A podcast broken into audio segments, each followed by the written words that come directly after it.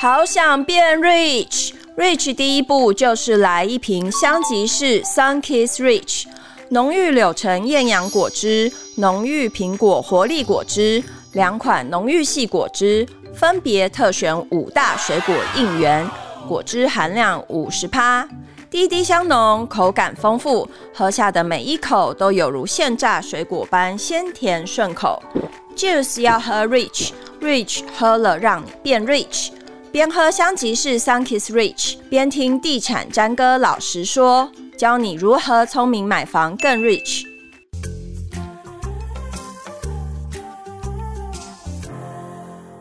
大家好，欢迎收听地产詹哥老实说，我是詹哥。今天我们要来聊一个房贷族呢口耳相传的一个资金的活用法，就是运用房贷族手上或者是有房族手上的那个房屋呢，来进行一些。那个叫什么转贷、增贷或者是一些二胎的动作，可是有些人会搞不清楚什么是转贷，什么是增贷，什么又是二胎，他们之间有什么样的差异？今天我们邀请到专家来帮我们做一个浅浅的分析。欢迎中信房屋延展室副理谢欣雅，欢迎欣雅。Hello，大家好，相信大家都有听过一句话叫做“有钱的人都借钱”。或者是借钱人都是有钱人，这个说法，钱滚钱，钱滚钱，他们借出来的钱就会拿去做其他的投资，嗯、然后滚来滚去呢，就是继续有钱。那今天就是浅浅跟大家分享，就是我们人生中一辈子最大的销售行为，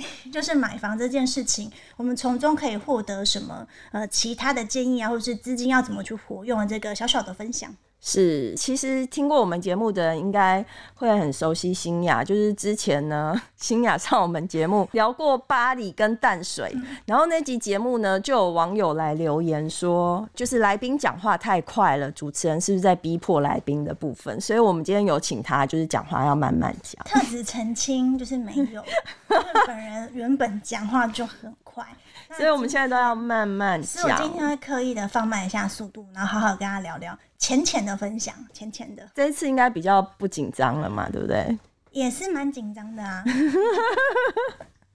又要害我被网友骂。好，我们今天来聊转贷、增贷跟二胎房贷、嗯、这三个东西要怎么样来区分它？其实很简单的来分别，就是说房屋的增贷这个东西，就是你原本就有申请了一个房贷。就是你在买房子的时候，你已经有这个贷款的行为，嗯，然后你还了一段时间之后，过一阵子你突然又有资金的需求，嗯，那你再用同一个房子、同一个产权去向同一个原来的银行去做申请增贷的动作，嗯，这个就叫做增贷。那要你已经有还了部分之后，才可以进行这个动作。通常增贷这个东西，银行端审核会比较严格，嗯，那如果说你还在宽限期内，或是你只只还了可能一年，或者是都还在还利息的部分，嗯、其实你还没有碰到本金的话，嗯，那再加上说你的房子也没有涨，就要重新太短了，它减价的部分发现你的房子还是同一个价位，嗯，那它最高可以贷给你的金额就是八成，嗯，那它还没有碰触到那个八成以内，你也没有还到八成以内的款项，嗯，那你要增贷就会比较困难，嗯哼，它也不一定会核给你，嗯，然后增贷的部分是比较困难的，是，嗯。那转贷呢？转贷的话就是说，好，我现在我不增贷了，因为增贷比较困难。那我就换一家银行，嗯，我就把我原本在这家银行贷款的这件事情直接搬到另外一家银行。嗯，现在目前有一些银行，他们有推出一些转贷的方案，就哦，就是吸引别人搬过来，吸引你搬家搬过来的这种方案，嗯、这个就这叫转贷，就是你把原本贷款的这银行。的第一顺位那个直接整个涂销掉，然后换到另外一家银行，嗯，这个叫做转贷。可是这个他需不需要你也还了一段时间，或者是他有什么样的资格限制吗？其实他没有资格限制，只是唯一他需要考量的点是说，如果你还在绑约期，就是第一家绑约期，嗯，然后你现在就马上要搬到另外一家银行，嗯，你会有解约的问题，解约就会有违约金，他每一百万是每一百万是一趴吧，嗯，所以如果你还在这个期间的话，你要。衡量一下你违约金的问题，嗯，所以通常别人在转贷的时候都是已经过那段期间了，嗯，就是已经还了一段时间之后，他们才会想要到转贷这件事情。那另外一个部分会想要去转贷的原因是，他想要延长宽限期，嗯，就是说我在第一家银行我的宽限期已经用完了，嗯，然后我又想要享有新的宽限期，嗯，这种状况的话，他们就会直接把这个约搬去另外一家贷，嗯，那它的宽限期就会重算，嗯，那如果你个人的条件非常好的话，你有可能会再获得三年的宽限期。嗯，那也有人说，哎、欸，他只宽限到一年，嗯、那当然就是要看你个人的条件跟银行怎么谈，这样子。嗯、那转贷这个部分，一般人还会使用另外一种，就叫做转增贷，嗯，就是说我不只转了，我还顺便增了。那这条件要多好啊？也没有诶、欸，其实他如果只要在只要他房子有涨，嗯，然后他在第一家的还款速度是正常的，常。那他这个，呃，比如说原本房子是八百万，然后他搬到另外一家银行的时候，他房子已经涨了，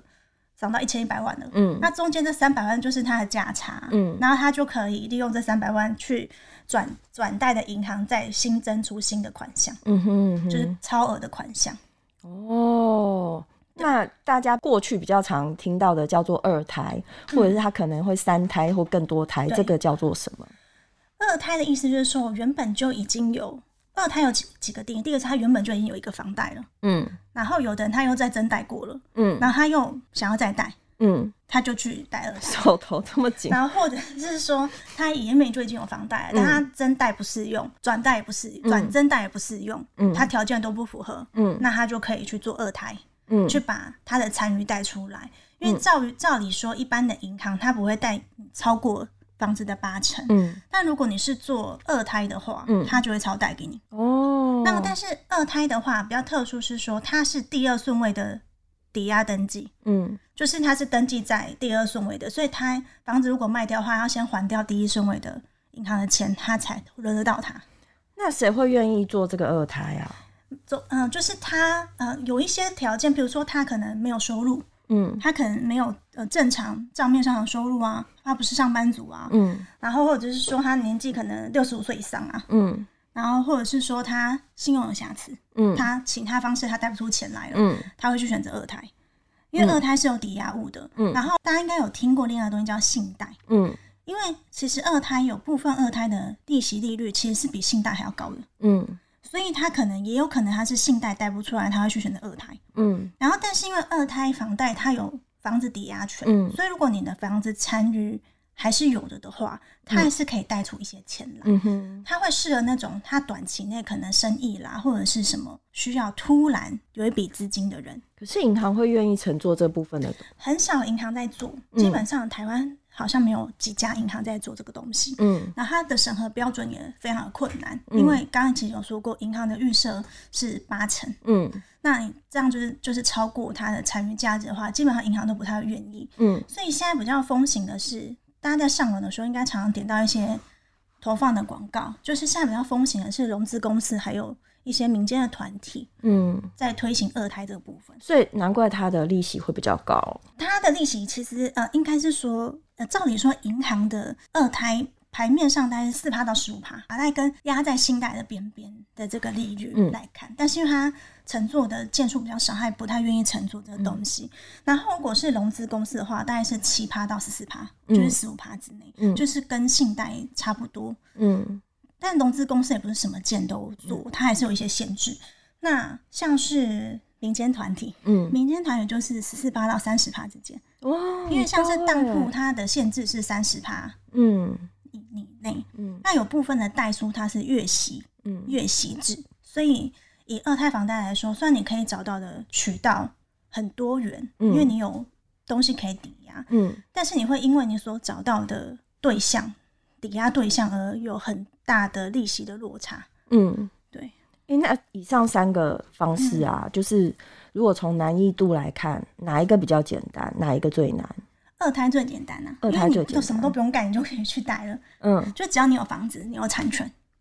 然后就算是你只是仅有的持分，嗯，你也可以去贷。嗯，那最最难的是，我觉得最难是增贷。嗯，因为增贷是通常你会想要再去增，你一定是原本的那个。除非你是突然，你还了很久之后，你突然有资金的需求，嗯、你增贷会顺顺利利的。可是如果你是以、嗯、呃资金在活活活水里面，想要把它滚回来活水里面的这种资金活用的话，你去增贷会有一点困难度。一般银行不太会允许，他们会有一些审核啊。比如说，如果你刚刚讲说，我增贷是要去装潢，嗯，哦，那就可能会踩到银行的一些警戒线，他就会觉得说好像是有风险，你以后是要干什么啊，嗯、或者什么的，他们就不想要贷给你。嗯哼。所以如果说你想要去真贷的话，他问你要干嘛，或者了解说你说你要装潢这个，绝结果绝对不能说，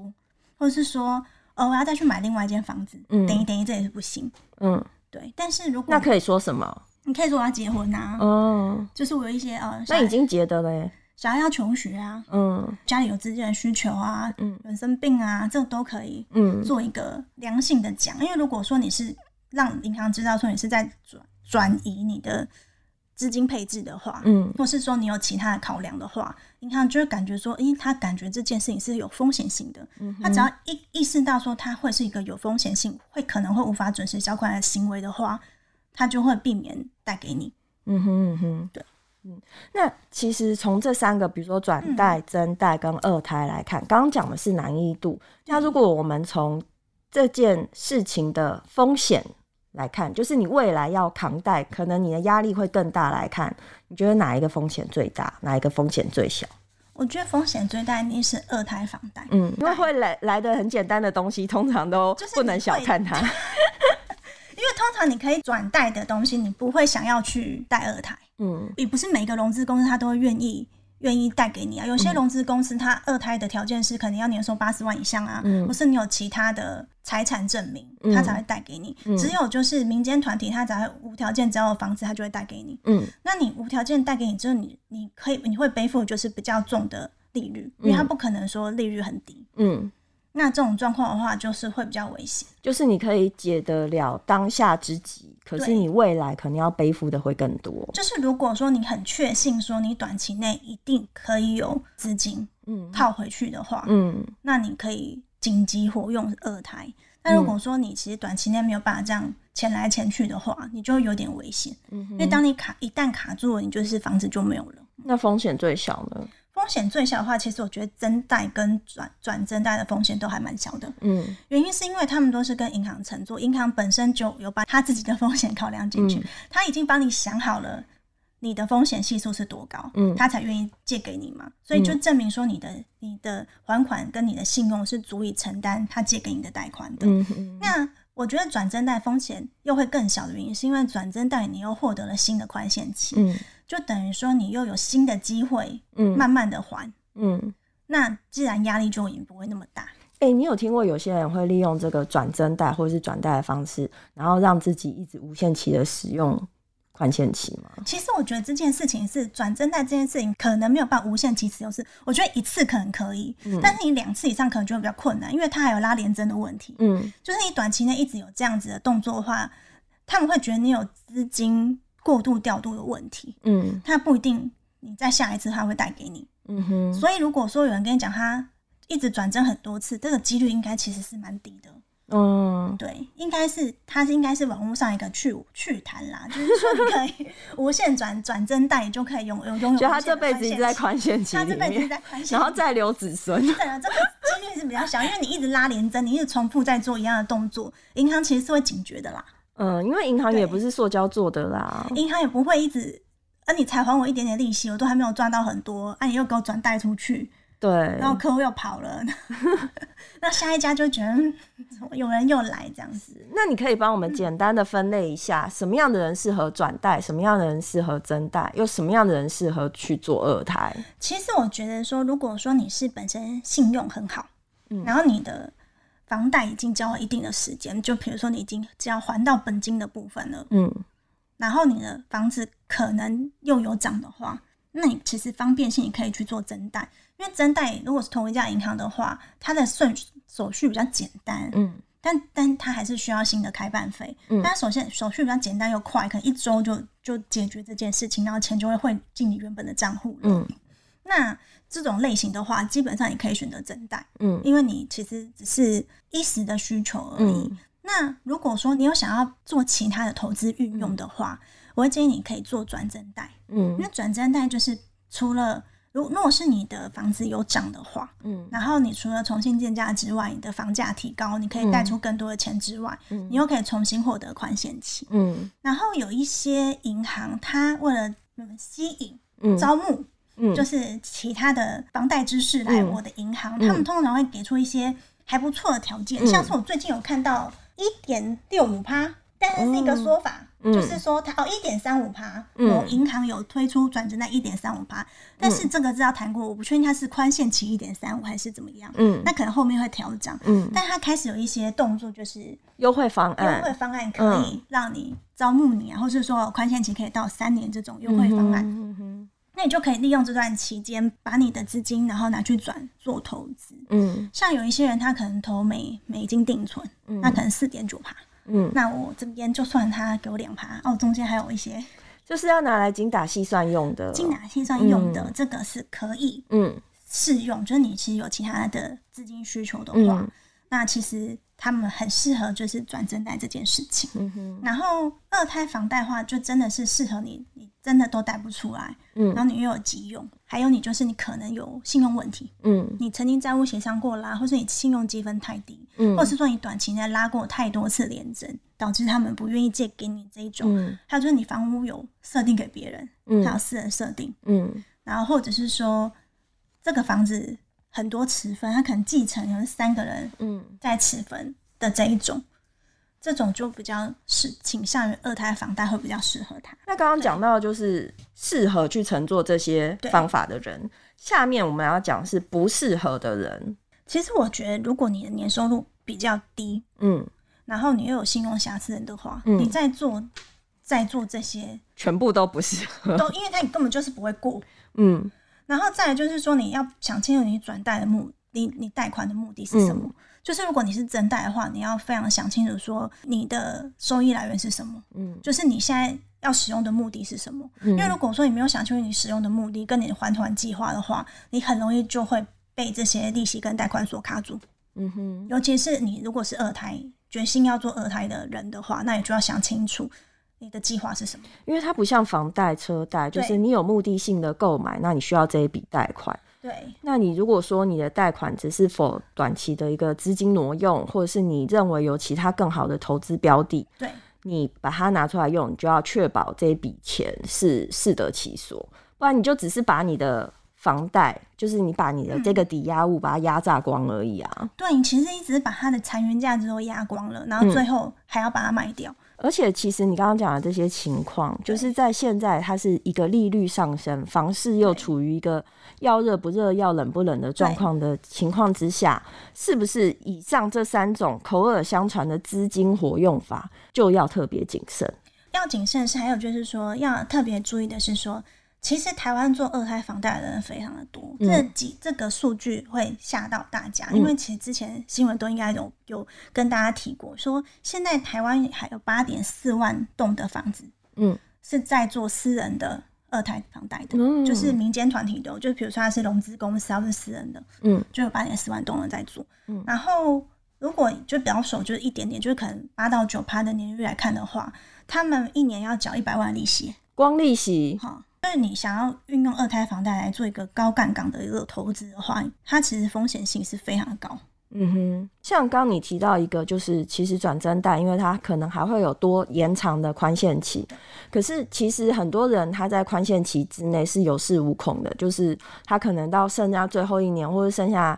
最后几个月的时候才开始紧张宽限期要过啊之类的。你可不可以给大家一个比较健康的观念，就是关于宽限期，你可以其实怎么样的活用法？其实宽限期只是让你在这段期间内，你比较轻松的方式去还房贷。嗯，但是其实你要注意，你那些钱后面还是要还的。嗯，所以在你呃宽限期期间，你不能把你的那个开支拉到紧绷。嗯，就是你不能不为之后生活着想，你不能，嗯、比如说你赚了五万，然后你扣掉你你缴的呃房息，嗯、那个叫房息之后，所有的东西就零了。嗯，那你之后。遇到宽限期过的时候，你一定会有状况。嗯，那比较好的方式是说，你在宽限期期间，其实你就已经准备好你未来变成正常房贷之后要用的资金。嗯，你只是把你宽限期期间那笔费用拿去投资。嗯，你可能 maybe 投美金定存账户，或者投其他的部分。嗯，那你至少你在宽限期过后，你把这些东西领出来，你除了可以缴未来的房贷，就是有一个底之外，你还有投资的获利可以。运用，嗯，这样其实是比较好的行为。那如果说你的收支状况在宽限期内就已经很很紧张了，嗯，那你就要考虑说要赶快去想转增贷的方式，嗯，然后或者是说用其他运用的方式去解解掉你这个就是房贷的套。是是，其实我们今天聊的这些房贷族口耳相传的资金活用法，嗯、这个活用法，我觉得说到底就是回归到一条线路上，就是借的都是要还。他借的是一定要还，只是说你在借的过程中，你要怎么用？你能不能把它对用比较聪明的方式把你的钱变大？嗯，但刚刚有提到说，还其实还是有要注意的地方，不管你是转增贷还是你要做任何贷款，嗯，因为其实因为之前的房贷利率是很低的，嗯，所以你投资去滚钱你很容易，因为你那利差嗯算是大的，嗯，可是其实现在要注意的是说，嗯。像刚刚有提到美元定存这个，你还有赚头，因为你的利差是大的。嗯，那现在状况是说它在升息，嗯，那它未来可能还会有在升息的状况之中，嗯，然后你在升息的状况下，你去做转贷的动作的话，其实它还是会有费用产生，转贷的费用产生，它有一些呃手续费啊、规费什么的费用产生，所以在这个过程中，你要去精算一下你到底划不划算，嗯，因为如果说你要赚取利差。或用投资的投保来抵的话，比如说你换算你要付出的那个违约费或是规费太高，嗯，嗯，然后你现在的利差又那么，就两边的投资的利差那么小的话，你不一定赚钱了。嗯，对，就是你可能转去投资别的东西，不管是呃，你比如说你刚刚说投资美元，或者是我去投资股票或者什么，你你觉得那个就是你赚的那一份增值，对其实没有办法 cover 你的那个违约金的时候。其实也是多做的啊，就是其实是没有用的，所以就是你还是要去评估，就是做了这件事情之后跟不做到底中间的差异性，或者是你的获利到底有没有变多？对，我觉得这个都是要谨慎考虑，尤其升息的情况之下。对，在升息的情况之下，好，今天谢谢新雅来教我们，就是如何分辨这三种大家口耳相传的资金活用法到底好不好用，或者是到底有没有风险，就是大家可以各自去做评估，也没有好，也没有不好，但是就是视你个人的状况而定，这样子。对，谢谢新雅，拜拜。